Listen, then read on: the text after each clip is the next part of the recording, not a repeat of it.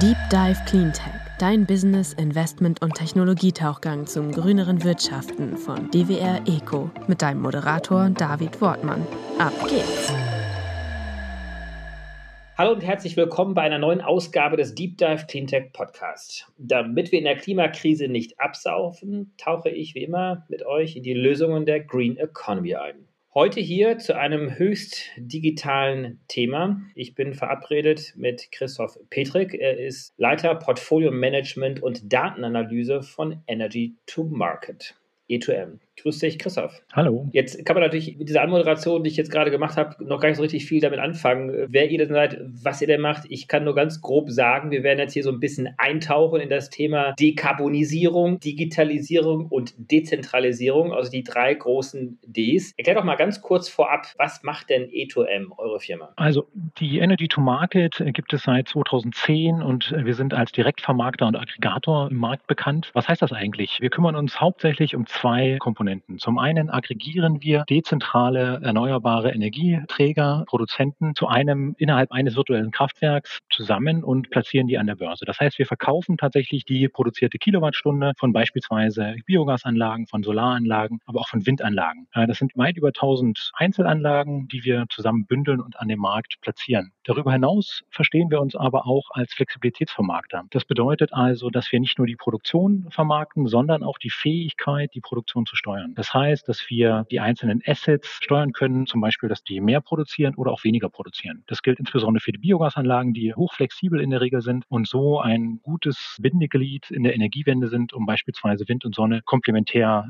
zu begleiten. Okay, das heißt, ihr produziert ja nicht selber erneuerbare Energien, sondern ihr sammelt die Energie ein und vermarktet sie entsprechend. Bevor wir jetzt in das Geschäftsmodell ein bisschen tiefer einsteigen, lass uns rauszoomen und uns den Markt insgesamt anschauen. Viele kennen ja so diese Charts, die es dort gibt, über den Tag verteilt, Solarproduktion, Windproduktion, dann gibt es eine Nachfragekurve. Das ist ja eigentlich genau, worüber wir hier sprechen. Wie kriegen wir jetzt Angebot und Nachfrage so zusammen in einem Umfeld, wo ja insbesondere mit Solar- und Windenergie sehr viel fluktuiert, aber trotzdem das Netz nicht zusammenbricht? Wie würdest du die makroökonomische Situation gerade in Deutschland beschreiben? Wie viel Flexibilisierung brauchen wir denn? Das ist eine sehr gute Frage. Da lohnt es sich, ein paar Jahre mal zurückzugucken, was quasi mit der Einführung der EEG-Umlage und quasi mit dem Erneuerbaren Energiegesetz vor reichlich 20 Jahren passiert ist. Seitdem ist quasi die Energiewende politisch beschlossen und wir haben einen massiven Ausbau an erneuerbaren Energien. Allen voran von Windenergie und von Solarenergie. Aber auch Biogas darf man hier nicht vergessen. Auch Biogas leistet einen wichtigen Beitrag. In der Vergangenheit war es so, dass die Stromproduktion allen voran aus konventionellen Kraftwerken beglichen wurde. Das heißt, da sind vor allen Dingen Atomkraftwerke, Kohlekraftwerke, Gaskraftwerke, die den Strom produziert haben. Das waren große zentrale Blöcke, die insbesondere die Gaskraftwerke haben auch natürlich eine gewisse Flexibilität mitgebracht. Das heißt, diese Produzenten konnten eine gewisse Flexibilität im Markt anbieten und so bedarfsgerecht Strom produzieren. Der Bedarf kommt quasi von den Verbrauchern. Das sind alle Haushalte, das ist die Industrie und alles, was im Grunde genommen eine Steckdose im Haushalt hat. Jeder, der Strom verbraucht, gehört zu den Verbrauchern. Und da sehen wir eine klassische Kurve. Das ist tagsüber wird mehr verbraucht als in der Nacht. Das ist auch ganz intuitiv. Und das heißt, in der Vergangenheit war das so, wir hatten gewisse Grundlastkraftwerke, die einfach strich durchgefahren sind und wir hatten ein gewisses Maß an Flexibilität, was diesen Mehrbedarf tagsüber äh, ausgeglichen hat. Durch die Energiewende ist es nun so, dass wir fluktuierende erneuerbare Energieträger hinzugewonnen haben haben, insbesondere die Wind- und Sonneproduktion. Und die ist mit gewissen Prognoseunsicherheiten behaftet. Das heißt, man weiß am Vortag irgendwie, wie viel Sonnenstrom produziert wird und auch irgendwie, wie viel Windstrom produziert wird. Aber schlussendlich bleibt eine Prognoseunsicherheit. Und diese Prognoseunsicherheit steigert den Bedarf an Flexibilität. Und schlussendlich muss man sich das Stromnetz so vorstellen, dass der Bedarf und die Produktion immer in Waage sein muss. Das heißt, es muss zu jedem Zeitpunkt genauso viel produziert werden wie konsumiert werden. Genau, aber wir reden ja jetzt gerade über das Stromsystem. Ne? Ja. Im Stromsystem ist es so, dass quasi die Produktion und der Verbrauch in Waage sein muss. Und wenn wir jetzt wissen, dass auf der Produktionsseite eine gewisse Dynamik hinzugekommen ist, äh, durch Windkraftwerke, durch Sonnenkraftwerke, wo wir nicht immer genau wissen, kommt da jetzt eine große Wolke, verschattet eine Solaranlage, die Produktion bricht beispielsweise ein, ist es vielleicht windiger als ursprünglich gedacht. Das heißt, wir haben eine gewisse Dynamik im Markt und diese Dynamik erfordert mehr Flexibilität. Das heißt, wir müssen das ausgleichen und kompensieren, damit der Bedarf zu jedem Zeitpunkt, zu jeder Sekunde ausgeglichen werden kann. Wir haben ganz natürliche Schwankungen, ganz natürliche natürliche Variationen zu jeder Sekunde, die tatsächlich auch messbar sind im Netz. Das ist ganz interessant. Im Grunde genommen kann jeder mit einem Frequenzmesser an jeder Steckdose in Europa oder in Deutschland das System beobachten und nachvollziehen. In Deutschland und Europa ist es so, dass die Netzfrequenz bei 50 Hertz liegen sollte. Haben wir eine Netzfrequenz von über 50 Hertz, dann haben wir in Anführungsstrichen zu viel Produktion, zu viel Strom im Netz oder eben zu wenig Verbrauch. Und liegt die Frequenz darunter, dann haben wir zu wenig Strom im Netz. Und dieses Signal könnte man beispielsweise nutzen und kann man nutzen, um Ausgleiche zu erzeugen. Das heißt, ein Frequenzmesser zu installieren vor Ort ist ganz einfach und danach die Anlage zu steuern, flexibel. Genau, also da gehen wir auch noch mal ein bisschen rein, was ihr operativ macht als E2M auf äh, Gesamtdeutschland jetzt mal besprochen und wir sind ja auch eingebunden an den europäischen Markt. Wir sind jetzt, du hast ja gerade zurückgeschaut auf die letzten 20 Jahre, wir sind jetzt ungefähr bei roundabout 42, 43 Prozent erneuerbare Energien im Strombereich im Jahresdurchschnitt in Deutschland. Diese 42, 43 Prozent gilt es jetzt auszugleichen, vor allen Dingen Sonne und Wind. Wie groß ist der Anteil der nicht nicht fluktuierenden erneuerbaren Energien in diesem Bereich? Also die fluktuierenden erneuerbaren Energien sind tatsächlich Sonne und Wind. Die nicht fluktuierenden sind einfach an Biogas und die Wasserenergie, das heißt Wasserkraftwerke. So, aber diese beiden Bereiche, also die Wasserenergie, die Wasserkraft und Biogas, sind demzufolge flexibel einsetzbare erneuerbare Energien. Genau, die sind steuerbar. Das heißt, man kann kurzfristig und auch über den Tag verteilt die Anlagen so steuern, dass sie bedarfsgerecht und preisgerecht fahren. Spielt die Geothermie dort auch eine Rolle oder sonst auch andere erneuerbare Energien? Die Geothermie wird grundlegend auch gefördert, aber es gibt sehr, sehr wenig Geothermie im Markt. Das kann sein, dass es in Zukunft weiter ausgebaut wird, aber aktuell spielt die Geothermie in Deutschland eigentlich keine Rolle. Im Strombereich muss man sagen. Es gibt Wärmeenergie im Bereich der Geothermie, also ein Wärmebedarf sozusagen, der gedeckt werden kann, aber die Stromerzeugung ist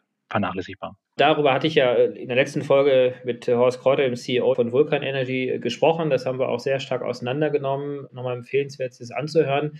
Also Wasserkraft, Biogas zu kleineren Teilen. Wir reden über Strom, Geothermie und dann spielt sicherlich natürlich Speicher auch eine große Rolle, Speichertechnologien. Genau, Speichertechnologien spielen eine enorme Rolle. Im Grunde genommen die Speichertechnologien reine Flexibilität. Nicht Speicher, man kann also Energie speichern und man kann Energie aus diesen Speichern wieder beziehen. Es gibt einen Wirkungsgrad und die Speichertechnologien Technologien, die es zur Verfügung gibt, allen voran Wasserkraftwerk. Mittlerweile werden auch Batteriespeicher gebaut. Die sind der Schlüssel für ein Gelingen der Energiewende. Ohne Speicher wird es nicht klappen. Gut, ich glaube, da haben wir jetzt einfach mal so ein bisschen den Überblick bekommen, zumindest von der Angebotsseite. Solar, Wind als die großen fluktuierenden Teilnehmer am Energiemarkt, dann die anderen genannten Technologien, Speicher. Jetzt gehen wir doch mal auf diesen existierenden, noch existierenden konventionellen Kraftwerkspark, welche Rolle der spielt, vor allem natürlich auch, was den Ausgleich der erneuerbaren Energien anbelangt. Also wir reden ja hier vor allen Dingen ja von Kohle und Gas. Vielleicht macht es da schon Sinn, ein bisschen in die verschiedenen Flexibilitätsmärkte einzusteigen, die es da gibt. Also grundlegend ist es so, dass man die Kilowattstunde, die Megawattstunde beispielsweise am Spotmarkt verkaufen kann. Da gibt es dann solche Formen, dass in den frühen Vormittagsstunden und in den frühen Abendstunden gibt es dann meistens höhere Preise, weil dort beispielsweise Gaskraftwerke reinsteuern müssen in den Bedarf oder auch Biogaskraftwerke. Und in der Nacht gibt es in der Regel geringere Preise in diesen Stunden. Das heißt, man kann eine gewisse Art an Flexibilität schon am Vortag platzieren über den Spotmarkt, wo die Kilowattstunden verkauft werden. Wenn wir ins Jetzt kommen, dann ist es so, dass sowohl der Verbrauch schlussendlich noch eine gewisse Ungenauigkeit hat. Es ist nicht 100 Prozent vorhersehbar, wie der Verbrauch ist. Niemand weiß genau, wann der Wasserkocher angeschaltet wird oder auch nicht. Und das verbunden mit der Ungenauigkeit in der Stromproduktion bei in allen voran Wind- und Sonneanlagen führt dazu, dass wir im Jetzt Flexibilitätsbedarf haben. Dieser Flexibilitätsbedarf ist messbar über die Frequenz beispielsweise und dem kann dezentral entgegengesteuert werden. Das passiert allen voran mit Batteriespeichern, die das leisten. Aber es gibt auch Biogasanlagen und andere Kraftwerke, die die primäre Regelleistung bereitstellen und das Netz sekundenscharf ausgleichen. Das ist nicht nur nötig in diesen Zeiten, in denen die Prognoseunsicherheit hoch ist. Das ist auch nötig zu beispielsweise Stundenwechseln. Der Spotmarkt, von dem ich eingangs gesprochen hatte, in dem Großkraftwerke Strom verkaufen oder auch große Verbraucher Strom einkaufen, der führt dazu, dass im Stundenwechsel große Kraftwerke anfahren oder abgeschaltet werden. Diese Anfahr- und Abschaltmechanismen, das sind halt große Turbinen, die in den Markt hineingehen, die führen zu Schwingungen im Netz, die in der Frequenz messbar sind. Und um das auszugleichen und um dem entgegenzuwirken, gibt es auch die primäre Regelenergie, also die frequenzgesteuerten Assets, die dezentral in ganz Deutschland verteilt das Netz stabilisieren. Also ich würde gleich gerne in der Tat auch mit dir nochmal so ein bisschen darüber sprechen, wie überhaupt die Information von A nach B kommt. Das ist ja auch sehr komplex. Bevor wir jetzt aber dort reingehen, also noch tiefer abtauchen, die Thematik, sollten wir vielleicht nochmal über die aktuelle Situation sprechen. Denn ist es ja viel auch nochmal aufgefallen, wie hochgradig wir abhängig sind, insbesondere ja von russischem Gas, aber natürlich auch von Erdöl und von Kohlelieferungen. Kohle und Erdöl ist sehr viel einfacher über den Weltmarkt woanders her zu beziehen, beziehungsweise wir wollen das ja eigentlich auch mit erneuerbaren Energien ersetzen. Das klammer ich jetzt einfach mal aus an der Stelle. Aber insbesondere ist natürlich diese hochgradige Abhängigkeit im Gasbereich auch da. Wie groß ist das Risiko für den Energiemarkt, wenn tatsächlich, ich sage jetzt einfach mal überspitzt, von heute auf morgen diese Gaslieferungen nicht mehr stattfinden?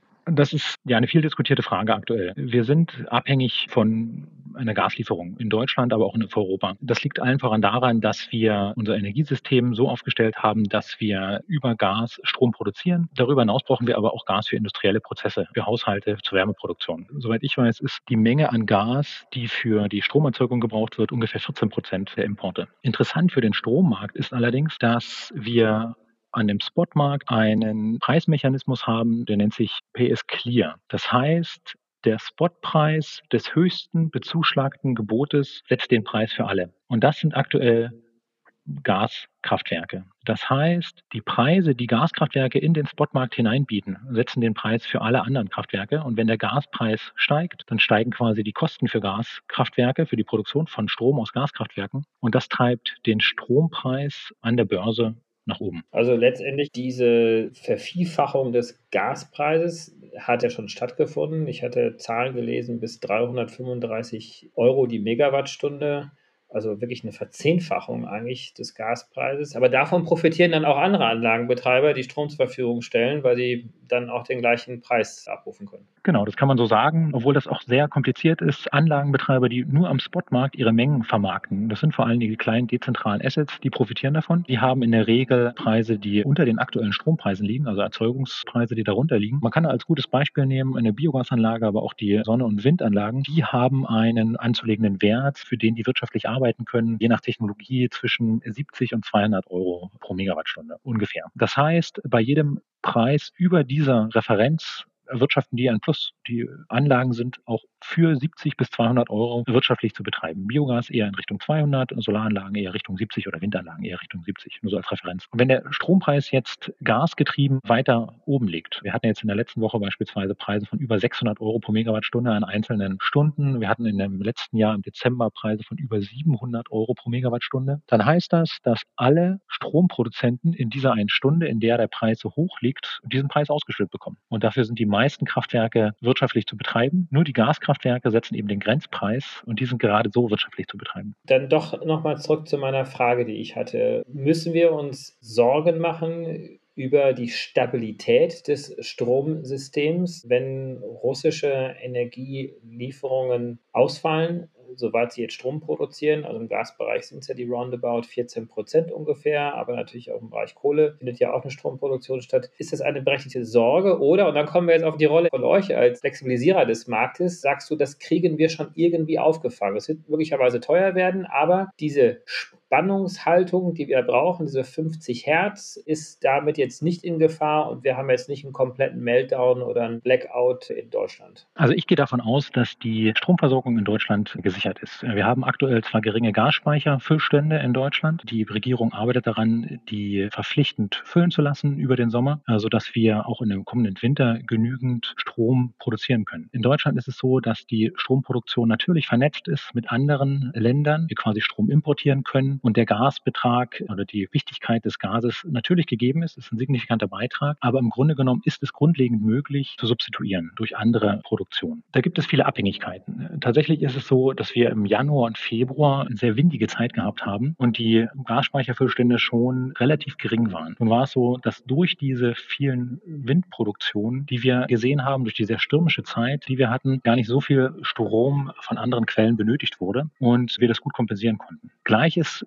gilt im Grunde genommen für andere Produzenten. Wir können den Strom auch aus anderen Quellen produzieren oder zum Teil importieren. Das führt dann eventuell dazu, dass wir beispielsweise mehr Kohlestrom im Netz akzeptieren müssen für den Moment. Aber im Grunde genommen sehe ich da keinen äh, Versorgungsengpass in der nächsten Zeit. Das wird einen Preis haben. Ich denke, eher wird es dazu führen, dass auf Verbraucherseite für die Gaswärme und auch auf Industrieseite, dass dort zuerst eingespart werden könnte durch hohe Preise. Mir ging es jetzt ja auch nur um diesen äh, Versorgungsfall und den muss man ja durchaus differenzieren und dann auch nochmal eine andere Diskussion, die wir beide jetzt hier auch gar nicht führen müssen, ist, wie teuer kommt uns das Ganze dann am Ende zu stehen und da muss natürlich entschieden werden, wie viel sind wir als Gesellschaft denn bereit zu zahlen. Aber rein Technisch gesehen, von den Kilowattstunden her betrachtet, müssen wir uns keine Sorgen machen, dass wenn jetzt innerhalb kürzester Zeit und möglicherweise auch sofort diese Lieferungen nicht mehr stattfinden, dass das Energiesystem deswegen zusammenbricht. Ich denke ja. Ich gehe davon aus, dass wir genügend installierte Leistung haben, um eine mögliche geringere Produktion aus Gaskraftwerken kompensieren zu können. Gut, müssen wir jetzt auch jetzt nicht zu sehr vertiefen, aber ich glaube, das ist ja trotzdem eine Frage, die aktuell viele bewegt und es muss ja auch nicht so kommen. Aber wenn man es mal aus einer technischen Perspektive betrachtet, gibt es ja doch eine gewisse Beruhigung, dass es da auf jeden Fall Möglichkeiten gäbe, das aufzufangen. Schauen wir doch jetzt einfach mal noch mal ein bisschen operativer auch an, wie ihr denn agiert. Ihr seid ja ein sogenannter Aggregator. Das ist, glaube ich, eine Bezeichnung für einen Marktplayer, den die wenigsten so kennen. E2M, ihr tut ja genau das, was du ja vorhin auch immer schon wieder so ein bisschen anskizziert hast. Ihr äh, sammelt die Energie im Markt ein und verkauft sie, je nachdem, wie sie gerade notwendig ist, in den Markt auch wieder zurück. Christoph, kannst du da mal ganz kurz erklären, wie viele Akteure wie ihr gibt es denn überhaupt auf dem Markt? Also ist das jetzt ein sehr umfangreicher, dezentraler Markt mit vielen, vielen Aggregatoren, wie ihr euch ja nennt, oder sind es eigentlich nur ganz wenige, die das machen? Es gibt im deutschen Markt eine Handvoll Aggregatoren. Es gibt so ein bisschen eine Spezialisierung auf Biogas auf der einen Seite. Da gibt es vielleicht fünf, sechs, sieben Aggregatoren, die eine signifikante Menge vermarkten. Davon gibt es zwei besonders große. Wir gehören zu den großen. Und darüber hinaus gibt es auch Aggregatoren im Wind- und Sonnebereich. Da gibt es andere große Player, dienen aber im Grunde genommen einen anderen Markt. Und in Summe gibt es vielleicht eine geringe zweistellige Anzahl an Aggregatoren im deutschen Markt um das vielleicht einfach nochmal ein bisschen klarer darzustellen, in welchen Märkten seid ihr denn hauptsächlich aktiv? Unsere beiden Hauptprodukte sind zum einen die Direktvermarktung, das heißt, wir aggregieren die tatsächliche produzierte Energie, die Kilowattstunden, die Megawattstunden von verschiedenen Marktteilnehmern, Biogasanlagen, Windenergieanlagen und Solarkraftwerken zusammen und platzieren diese Energie an den verschiedenen Märkten, zum Beispiel am Spotmarkt oder am Intraday-Markt. Das zweite Hauptprodukt ist die Bereitstellung von Flexibilität. Und diese Bereitstellung von Flexibilität geht über verschiedene Auktionen Positionen, das ist die PRL, die SRL oder die MRL, für die man präqualifiziert sein muss. Und diese Flexibilität ist im Grunde genommen die Fähigkeit, von dem ursprünglichen Fahrplan abzuweichen. Das heißt, kurzfristig sowohl positiv als auch negativ von dem Fahrplan abzuweichen für Produzenten. Das gleiche gilt aber auch für Konsumenten und für Batteriespeicher beispielsweise. Auf Konsumenten zum Beispiel eine Lüftungsanlage, die können ihren Bedarf erhöhen und mehr lüften. Und ein Batteriespeicher ist ohnehin hochflexibel und kann quasi beladen und entladen werden. Das heißt, auf der einen Seite gibt es die Direktvermarktung, Verkauf von Kilowattstunden, Stunden. Und auf der anderen Seite ist es die Bereitstellung von Flexibilität, also die Bereitstellung von der Möglichkeit, von dem ursprünglichen Plan abzuweichen. Vielleicht ist es noch ganz interessant, um an diesen Regelenergiemärkten teilzunehmen. Da kann nicht einfach jeder mitmachen, sondern es gibt einen Präqualifikationsprozess. Der ist auch tatsächlich ziemlich aufwendig. Da muss für jede Anlage nachgewiesen werden, dass sie ein gewisses Maß an Flexibilität zur Verfügung stellen kann und bereitstellen kann. Das gibt Tests, Testzeitreihen, die vereinbart werden müssen, die eingereicht werden müssen beim Übertragungsnetzbetreiber. Die werden kontrolliert und dann wird die Menge freigegeben, so wie das den Anforderungen eben entspricht. Wie bekommt ihr denn die Signale? Wie kann man sich das vorstellen? Du und dein Team, ihr sitzt vor einem großen Computer und äh, bekommt die Signale mit. Ist das automatisiert, dieser Prozess? Vielleicht kannst du da mal so ein bisschen mit einer allgemeinverständlichen Erklärung uns durchspazieren, wie das denn so funktioniert. Das kann ich gerne machen. Also, um Teil des virtuellen Kraftwerks zu werden, gibt es einen Integrationsprozess. Der sieht folgendermaßen aus. Eine Anlage möchte gern direkt vermarkten oder muss direkt vermarkten. Das heißt, die produzierten Kilowattstunden und Megawattstunden müssen am Markt platziert werden. Das ist ab einer gewissen Größe der Fall. Das heißt, diese Anlage ist verpflichtet, sich einen Direktvermarkter zu suchen. Wenn sie bei uns Teil unseres virtuellen Kraftwerks werden möchte, dann schicken wir dort unsere eigene entwickelte Box hin. Das ist quasi unsere Steuerungsbox. Die wird mit der Box vor Ort, mit der PLC verdrahtet und dann ist diese Anlage Teil unseres virtuellen Kraftwerks. Also es ist ein Stück Hardware und mit diesem Stück Hardware könnt ihr die Informationen aufnehmen über den Produktionsstand der Anlage, die ihr dort steuern wollt. Genau, das heißt, wir schicken dort ein Stück Hardware hin, eine Box, eine Technikbox, die hart verdrahtet wird mit der Anlage vor Ort. Diese Technikbox ist in einer geschlossenen Nutzergruppe, in einem sicheren Netzwerk, verbindet die sich mit unserem virtuellen Kraftwerk und darüber ist sie angeschlossen. Wenn wir die Anlage nutzen wollen, müssen wir natürlich Steuerungstests machen, Signaltests. Dafür haben wir eigene Teams, die das übernehmen, sodass wir sicherstellen können, dass wir die Anlage nicht nur sehen, sondern tatsächlich auch steuern können und dass wir die auch sekundenscharf anpassen können, die Produktion beispielsweise. Wenn die Anlage präqualifiziert werden soll für die gewissen Regelenergieprodukte, für die PRL beispielsweise, dann muss ein Frequenzmesser in der Box installiert sein, sodass die Netzfrequenz vor Ort gemessen werden kann und die Anlage daraufgehend gesteuert werden kann. Wenn sie Teil einer anderen Flexibilität wird, beispielsweise der SRL, der sekundären Regelleistung, da kommen wir vielleicht nochmal drauf, dann verbindet sie sich mit unserem virtuellen Kraftwerk, ist dort Teil eines großen Pools, das heißt ein Teil von tausenden Anlagen, die mit einer gewissen Flexibilität aggregiert, zusammengestellt von uns am Markt platziert werden. Das läuft folgendermaßen ab. Der Kunde kann uns Flexibilität zur Verfügung stellen für die nächsten Tage, für die nächsten Wochen oder wir machen das für den Kunden. Wir stellen quasi die Flexibilität ein. Die wird aggregiert über alle Marktteilnehmer, über die präqualifizierten Marktteilnehmer und wir summieren das auf und platzieren das an den Regelenergiemärkten. Es gibt also Auktionen für diese Flexibilität. Die sind jeden Tag früh um acht für die primäre Regelleistung, also für die frequenzgesteuerte Regelenergie, um neun für die sekundäre Regelleistung und um 10 für die tertiäre Regelleistung. Das ist auch ungefähr die Qualität und die Ansprüche an die verschiedenen Regelenergiearten. Das heißt, die PRL, die primäre Regelenergie, muss sekundenscharf reagieren. Die SRL ist im Minutenrahmen. Ich sage mal, bis fünf Minuten muss dort das Signal erfüllt werden. Und die MRL, da geht es bis 15 Minuten. Also diese Güten an Flexibilität gibt es. Ihr verkauft es, es wird aber dann nicht in dem Moment abgerufen, sondern ihr verkauft letztendlich die Option. Genau, wir verkaufen eine Bereitschaft. Tatsächlich ist das ein Leistungspreis in der ersten Auktion. Das heißt, wir bieten eine Leistung an. Ob die dann tatsächlich in Arbeit umgesetzt wird, das entscheidet sich im Hier und Jetzt sozusagen. Nehmen wir mal die aktuelle Zeitscheibe. Es ist so, dass die Produkte in vier Stundenblöcken aufgeteilt sind. Das geht also von 0 bis 4, 4 bis 8 und so bis 24 Uhr. Da gibt es positive und negative Produkte. Das heißt, will man positiv oder negativ von seinem Fahrplan abweichen? Invertiert gilt das quasi auch für Verbraucher. Wir steuern auch Verbraucher in dem Fall. Und es ist so, dass die Übertragungsnetzbetreiber, das ist ein neuer Begriff, die dafür zuständig sind, dass die Netzstabilität zu jeder Zeit gewährleistet ist, das sind die, die die Ausschreibung quasi platzieren, die Bedarfsträger für Flexibilität. Wenn die Übertragungsnetzbetreiber einen Bedarf an positiver oder negativer Fahrplananpassung sehen und messen in ihrem System, dann schicken die den Bedarf sekundenscharf an alle, die in der Auktion in dem Markt platziert sind. Normalerweise in den anderen Kraftwerken ist es so, da gibt es halt die Leitwarte, da kommt das Signal hin und das können wir uns ein großes Gaskraftwerk vorstellen und da ist der Bedarf beispielsweise, die Produktion zu erhöhen oder die Produktion abzusenken und dann funktioniert diese eine Turbine, diese eine Maschine, steuert dementsprechend dem Signal hinterher. Bei uns ist das so, wir bekommen auch dieses Signal in unsere Leitwarte hinein und verteilen das auf tausende dezentrale Assets. So kann man sich vorstellen, wenn da wirklich tausende Assets dranhängen. Dann sind manchmal welche in Wartung, manchmal sind welche verfügbar. Ein Großteil funktioniert super, aber wir müssen natürlich eine gewisse Reserve einplanen. Das heißt, wir schicken das Signal an diese Assets. Die einen reagieren schneller, die anderen reagieren langsamer. Wir aggregieren sekundenscharf die tatsächliche Reaktion wieder zusammen und schicken das zurück an den Übertragungsnetzbetreiber und haben so den Sollwert und den Istwert miteinander abgeglichen. Du hast vorher gesagt, ihr habt so ungefähr 1000 Anlagen. Wie viel Megawatt sind das?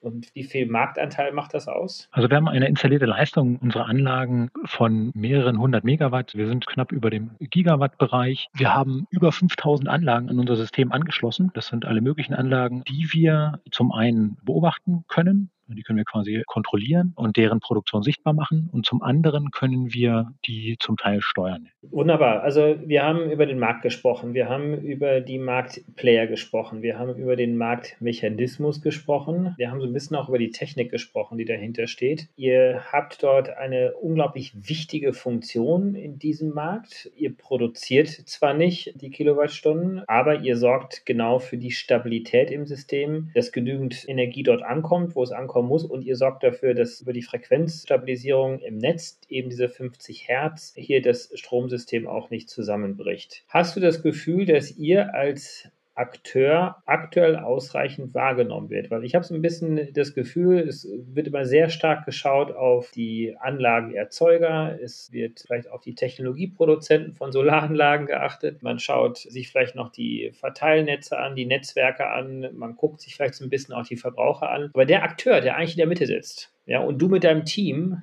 innerhalb dieses Akteurs, der ja auch da eine wesentliche, wichtige Rolle spielt, steht gar nicht so in der Öffentlichkeit.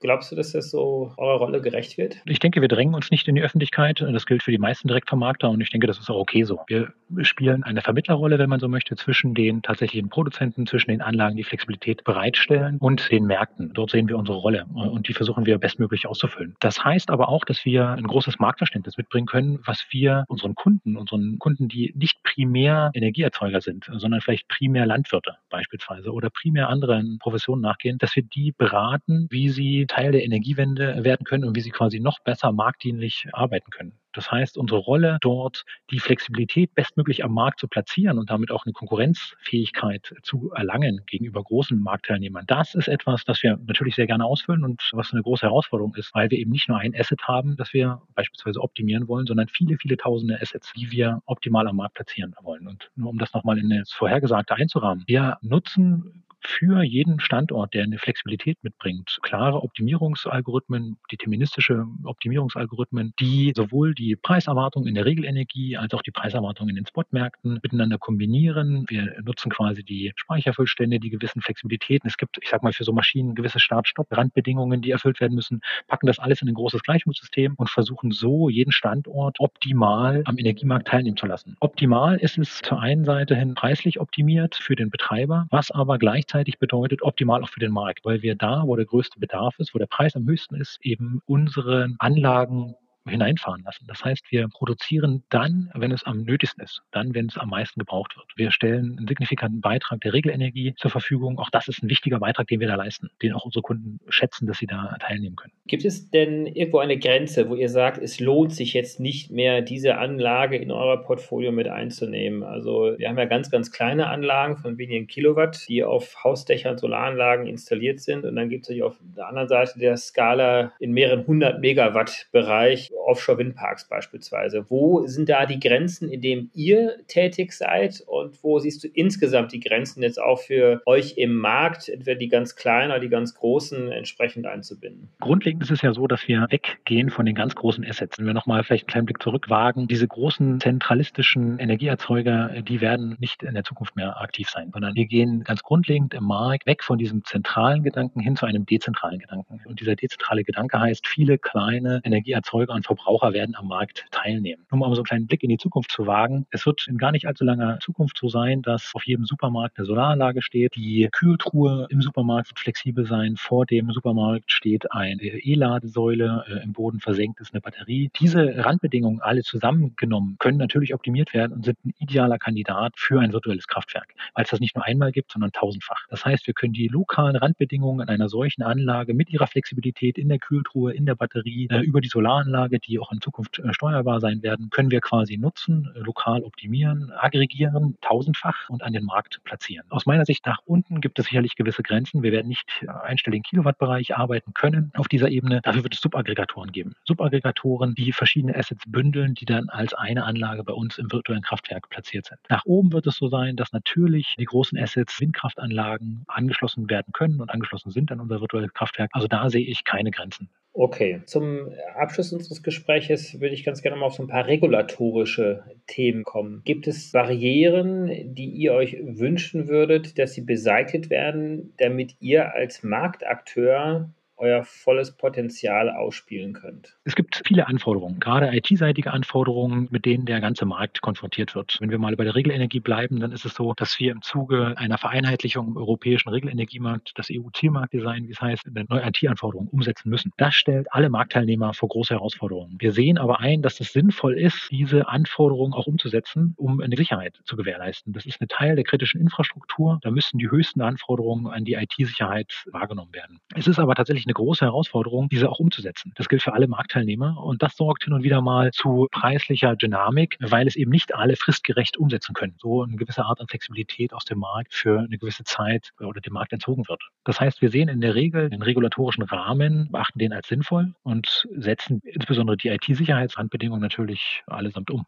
Wir haben ja auch so einen Tatbestand, der heißt Unbundling. Das ist ja auf, im Zuge der Liberalisierung des Strommarktes eingeführt worden, dass die Konzentration der Wertschöpfungskette so ein bisschen aufgebrochen werden soll. Das Prinzip der Energieproduzent nicht gleichzeitig auch Netzbetreiber ist. Jetzt gibt es allerdings einige größere Häuser, die ja alles in sich vereinigen in gewissen Tochtergesellschaften. Stellt das ein Problem dar oder glaubst du, dass dort der Markt ausreichend reguliert ist? Also ich gehe davon aus, dass sich alle Marktteilnehmer an die Regeln halten und das Unbundling auch funktioniert. Da kann ich keine anderen Erfahrungen teilen. Eigentlich bewegen wir uns ja von einer zentralen Welt mit wenigen großen konventionellen Kraftwerken in eine dezentrale Welt mit zwischen der Million von Kleinstanlagen im Bereich der erneuerbaren Energien. Jetzt steht ihr und eure Mitakteure im Markt als Aggregatoren in der Mitte. Gibt es denn hier auch Konzentrationsentwicklungen?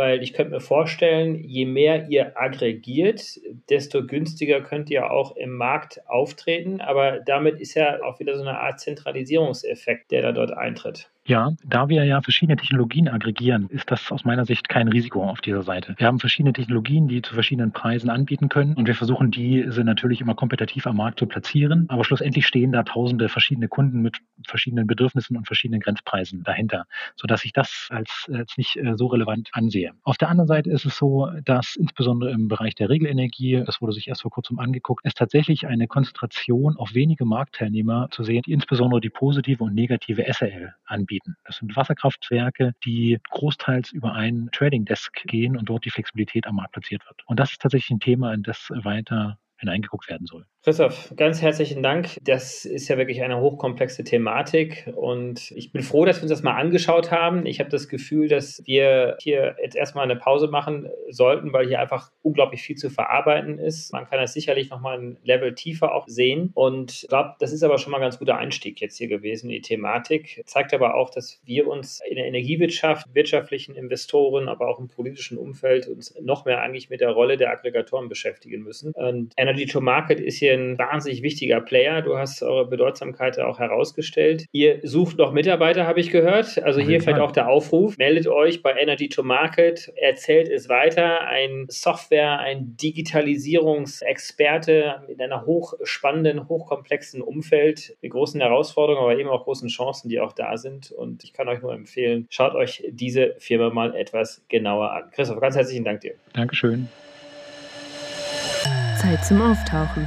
Wir hoffen, dir hat's gefallen. Wenn's so ist, würden wir uns sehr über eine positive Bewertung und dein Abo freuen. Und falls du noch tiefer ins Thema eintauchen möchtest oder Kontakt zu unseren GesprächspartnerInnen suchst, kannst du dich über www.dwr-eco.com ganz einfach bei uns melden. Dieser Podcast wird von DWR Eco produziert, deiner internationalen Cleantech-Beratung für Markt- und Geschäftsstrategien, Politik, PR und Kommunikation